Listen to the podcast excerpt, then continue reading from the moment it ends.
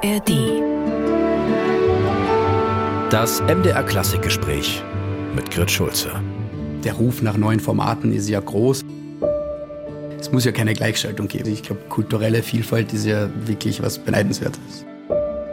Ich glaube, das Live-Erlebnis, das wird man nicht so schnell ersetzen können. Herzlich willkommen, Max Beckham Ordner. Max, es war jetzt Ihre erste Avantpremiere als Generalsekretär des IMZ. Sie haben natürlich schon Einblick, weil Sie schon seit einigen Jahren mit dabei sind. Zunächst als Projektmanager, dann auch als stellvertretender Generalsekretär. Sie sind sicher gut vorbereitet, aber kennen dennoch einiges auf Sie zu, womit Sie nicht gerechnet haben? Die schnelle Antwort ist ja, weil natürlich, also als Projektmanager sieht man die Avantpremiere natürlich von einer ganz anderen Perspektive. Als wenn man jetzt das ganze IMZ leiten darf, was natürlich eine unheimliche Ehre ist. Aber man kümmert sich einfach um ganz andere Themengebiete. Es ist vielfältiger und es ist dann natürlich nicht nur die Avon-Premiere, die man betreut, sondern die ganzen anderen Projekte, die das IMZ macht. Und das sind ja doch einige. Also neben der Avon-Premiere, also neben der Veranstaltung der größten B2B-Fachmesse im audiovisuellen Performing Arts Bereich, veranstalten wir sogenannte IMZ Academies. Das sind Weiterbildungsprogramme für junge Leute, aber schon auch etablierte. Da geht es einfach darum, dass man spezifische Skills lernt. Als Beispiel, wir haben letztes Jahr eine Academy zum Thema Multicamera Live Capturing of Classical Music gemacht. Und da kamen 16 unterschiedliche Regisseure zusammen. Viereinhalb Tage waren es in Lissabon. Und von wo kamen diese 16 weltweit? Weltweit, also wirklich von Saskatoon, also im tiefsten Kanada, bis zu Finnland, Schweden, Deutschland, Österreich natürlich auch dabei. Das ist die eine Sache, aber wie oft bekommt man 16 Regisseure in einen Raum? Das ist ja auch ganz selten. Ja, das ist ganz selten, aber dass ihr hier mehr als 16 Leute habt, ihr habt über 700 Teilnehmer immer. Ich komme nochmal auf die Avant-Premiere, die ja gerade zu Ende gegangen ist. Und da vereint ihr ja wirklich aus der ganzen Welt Produzenten, Regisseure. Ihr müsst das organisieren. Die kommen auch alle extra nach Berlin. Zudem verteilen sich über diese vier Messetage über 500 Screenings. Und da sieht man wirklich die neuesten und aktuellsten Produktionen, hauptsächlich im Bereich der klassischen Musik. Die werden vorgestellt. Darüber hinaus gibt es natürlich auch weitere Veranstaltungen. Sehen Sie Ihren Aufgabenbereich mehr im organisatorischen oder auch im künstlerischen? Also ich würde jetzt die Frage leicht umgehen und würde sagen im Inhaltlichen. Also in meiner neuen Rolle ist das, das hat sich auch geändert jetzt. Also das Organisatorische ist jetzt dank eines super Teams viel kleiner geworden und ich kann mich jetzt auch viel mehr um die Betreuung unserer Gäste kümmern. Es stimmt, es werden über, also heuer waren es ganz genau waren es 510 der neuesten Tanz- und Musikfilme präsentiert. Und was schon auch aufgefallen ist, wenn man jetzt zehn Jahre zurückblickt, gab es 15 Traviatas, dreimal die 9. Symphonie von Beethoven etc. Also es gibt Sachen, die wiederholen sich noch, aber es gibt schon mehr Vielfalt. Also es gibt wirklich Programme, die sich weiterentwickelt haben. Der Ruf nach neuen Formaten ist ja groß und den hören wir jetzt alle schon länger. Und ich finde, man sieht jetzt auch langsam, dass, dass sich das etabliert. Also es gibt als ein Beispiel von einer Kölner Produktionsfirma Klangmalerei, wenn ich die jetzt einmal direkt nennen darf, die haben ein super neues Format gegründet, wo sie Köche mit Musik zusammenbringen. Und die nehmen sich ein Stück, sie präsentieren dieses Stück zwei Köchen und die Köche machen dann zu den Sätzen unterschiedlichste Gerichte. Und das finde ich wunderbar, weil ich meine, Kulinarik und Musik verbindet genau. sich hier sehr gut. Kochen ist ja auch Genuss und Musik ist auch Genuss. Das war jetzt auch die Frage. Kann man bestimmte Trends ausmachen? Ist denn mehr gefragt, die klassische Opernabbildung, natürlich muss man auch immer sagen, in höchster Qualität? Oder sind es doch auch Dokumentationen, Hintergrundberichte? Ja, also die Dokumentationen und Hintergrundberichte werden natürlich mehr und das ist auch sehr hilfreich, weil es ja immer wieder darum geht, auch ein, ein neues Publikum kreieren zu können und die Klassik wieder interessant für ein neues Publikum zu machen. Und da hilft es natürlich, wenn man eine Produktion, jetzt nehmen wir wieder die La Traviata, in einem Kontext setzt. Also wenn man Menschen erklärt, wie es dazu gekommen ist, was da passiert ist, auch im, im Leben des ähm, Composers, haben die natürlich gleich einen ganz anderen Zugang, als wenn man jetzt einfach, vielleicht macht man einen zweiminütigen Einspann mhm. und dann beginnt man mit der Übertragung. Aber es gibt keine Verbindung, wenn man das jetzt nicht unbedingt in der Schule gelernt hat und wie wir ja leider wissen, fällt die klassische Ausbildung in der Schule immer kürzer und es gibt leider immer weniger Stunden auch dafür. Jetzt haben wir ja wirklich eine Fülle an Produktionen gesehen. Sie haben es gerade gesagt, 510 verschiedene. Und da waren auch ganz unterschiedliche ästhetische Handschriften dabei. Und muss man sagen, das kann zum einen am Budget liegen, äh, bei kleineren Firmen, die eben nicht so potent sind. Es kann aber auch am Sehverhalten liegen, was ich manchmal denke, dass es von Land zu Land variiert. Trotzdem, jedes Produkt findet das seinen Anbieter?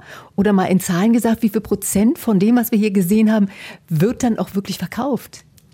Am Ende des Tages wird nicht jedes Produkt einen Anbieter finden. Das ist auch einfach nicht möglich. Vor allem nicht in einem Jahr. Also wenn man jetzt weiter in die Zukunft blickt, wahrscheinlich schon. Aber was Sie angesprochen haben, die Unterschiede wurden jetzt auch in den letzten 20 Jahren oder sagen wir in den letzten 30 Jahren hat sich das ja drastisch verändert. Wenn man jetzt zurückdenkt an Produktionen, die vor allem aus den ehemaligen Sowjetländern kamen, die hatten natürlich eine ganz andere Handschrift als jetzt Opern aus Deutschland oder Österreich in der Produktion. Und das hat sich schon verändert. Was trotzdem noch geblieben ist, sind gewisse kulturelle Unterschiede. Das merkt das geschulte Auge, glaube ich, schon. Jetzt ob es bei einem normalen Fernsehabend auffällt, weiß ich jetzt nicht. Aber es hat sich definitiv was verändert. Aber ich finde es auch schön, dass es diese Unterschiede noch gibt. Es muss ja keine Gleichschaltung geben. Also diese, ich glaube, kulturelle Vielfalt ist ja wirklich was Beneidenswertes. Zu den mächtigen Playern gehört natürlich die ARD, gehört das ZDF, ebenso europäische Rundfunk- und Fernsehanstalten, auch von Übersee und natürlich die riesigen Produktionsfirmen Unitel oder Accentus in Leipzig beheimatet, mit denen MDR Klassik ja auch kooperiert. Aber sie generieren ja auch immer neue Gesichter. Hat denn jeder die Möglichkeit, der im IMZ Mitglied ist, auch seine Produktion vorzustellen? Da muss man ganz ehrlich sein, wir haben vier unterschiedliche Mitgliedskategorien und in den ersten zwei, denen ist es möglich, dass sie ihre Show Reels präsentieren. Da geht es halt meistens darum, bin ich eine Produktionsfirma, ein Fernsehsender, eine Streaming-Plattform das sind die ersten zwei Kategorien und bei der dritten, vierten Kategorie geht es dann meistens um Bildungsinstitutionen, die ohnehin keine Produktionen in dem Sinn haben, wie wir sie hier präsentieren können. Mhm. Was war denn diesmal stark gefragt? Ha, das ist auch eine sehr interessante Frage und ich habe mich in den letzten Tagen natürlich auch viel mit unseren Distributoren unterhalten. Und das ist wirklich abhängig vom Land und von der Plattform. Also eine Streaming-Plattform fragt nach anderen Produktionen wie ein Fernsehsender und ein Fernsehsender aus Österreich, Deutschland, Frankreich sucht anders als ein Fernsehsender aus Amerika, Brasilien oder Japan. Also da geht es wirklich auch um inhaltliche Unterschiede. Das IMZ wurde ja 1961 gegründet. Wenn man sich das mal vor Augen hält, das war das Jahr, als Leonard Bernsteins West Side Story als Film herauskam. Also man kann sagen, das IMZ war geradezu revolutionär damals und ist es ja heute immer noch. Mittlerweile gehören zum IMZ 150 Mitgliedsorganisationen, darunter eben führende internationale Filmproduzenten und Vertriebsfirmen. Ich habe es schon gesagt, Fernseh- und Rundfunkanstalten gehören dazu, Opernhäuser, Festivals und natürlich auch Kultur- und Bildungsinstitutionen und Musiklabels und wie wir auch gerade gehört haben, Streaming-Anbieter. Aus welchem Bereich kommen denn so die häufigsten Fragen und Probleme, die an euch, an Sie gestellt werden? Es gibt Probleme, die übergreifend sind. Das heißt, ein Künstler hat natürlich andere Anliegen als ein Distributor. Der Distributor hat andere Anliegen als ein Opernhaus und ein Fernsehsender hat wieder andere Anliegen. Ist eine Streaming-Plattform. Was man natürlich schon merkt und was des Öfteren angesprochen wird, vor allem von den Produzenten und Produzentinnen, ist, dass sich die Finanzierungsstruktur einfach stark geändert hat in den letzten fünf Jahren vor allem. Das heißt, öffentlich-rechtliche Fernsehsender haben einfach auch aufgrund von Budgetkürzungen weniger zur Verfügung. Jetzt könnte man im positivsten Sinn sagen, das hat dann dazu geführt, dass es mehr Koproduktionen gibt. Das heißt, die Firmen arbeiten jetzt enger miteinander. Es gibt, natürlich gibt es eine Konkurrenz, das ist keine Frage, aber man weiß, dass man auf sich angewiesen ist in einer gewissen Weise. Also in Amerika zum Beispiel gibt es ein komplett anderes Finanzierungsmodell. Ob das das Richtige ist, weiß ich jetzt auch nicht. Es wird wahrscheinlich einen Mittelweg brauchen. Aber früher oder später wird es in Europa auch private Finanziers geben. Es gibt sie ja schon, aber jetzt im, vor allem im Kunst- und Kulturbereich sind es im audiovisuellen Bereich ja noch relativ wenige. Bei Konzerten sind es natürlich viel mehr. Also bei Live-Konzerten und Opern, da sieht man ja meistens das Corporate Sponsoring auch und das ist natürlich schön für alle. Aber bei den Aufnahmen ist es jetzt noch ein bisschen weniger. Aber es würde jetzt nicht ausschließen, dass es kommt. Man wird auf der Avant-Premiere immer natürlich mit der neuesten Technik konfrontiert, sei es in der Bildauflösung, sei es auch im, im Sound. Kann man da als Konsument und Abnehmer, für den es ja gemacht wird, kann man da überhaupt noch mithalten? Und inwiefern muss ich mich in meinen eigenen vier Wänden, um diese großen Angebote eben genießen zu können, eben auch auf den neuesten Stand bringen? Grundsätzlich ja. Also was bei uns auf der Premiere präsentiert wird, das sind eigentlich auch Produkte, die jetzt in erster Linie für Fernsehsender, Produzentinnen, teilweise auch Labels gefragt sind.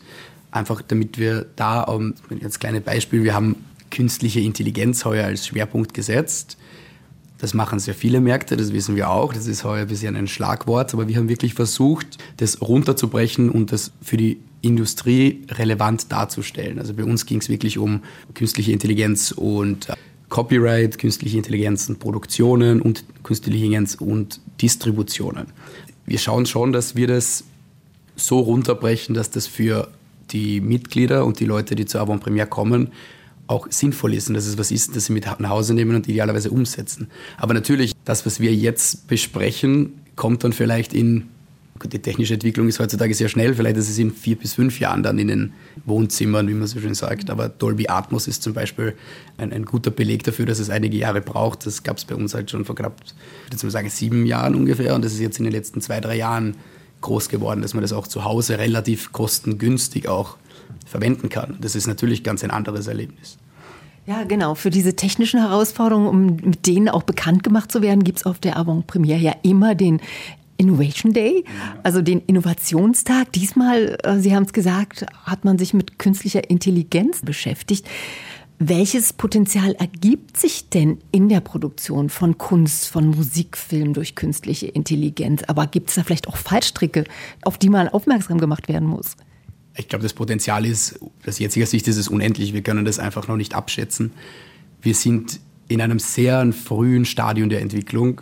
Mit ChatGPT hat man jetzt gesehen, was, was schon möglich ist. Aber das ist halt wirklich erst der Anfang. Im Sektor an sich wird künstliche Intelligenz natürlich auch schon länger verwendet für die Postproduktion. Fallstrick wird natürlich sein, was passiert, wenn eine AI oder ein, ein, ein Modell genug auch Video- und Audiodaten hat, um einfach neue Werke kreieren zu können.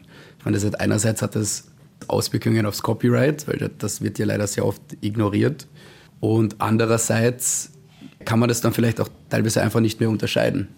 Also vor allem jetzt als Zuhörer und Zuhörerin, wenn ich jetzt nicht wirklich ein Ohr für die Klassik habe, dann glaube ich vielleicht, das ist Beethoven, weil ich der künstlichen Intelligenz gesagt habe, ich schreibe mir eine neue Beethoven-Symphonie. Wurde ja auch schon gemacht. Wurde natürlich auch schon gemacht, stimmt, aber ich glaube, das wird uns in Zukunft dann, also vor allem bei uns im Sektor, noch ein bisschen länger beherrschen.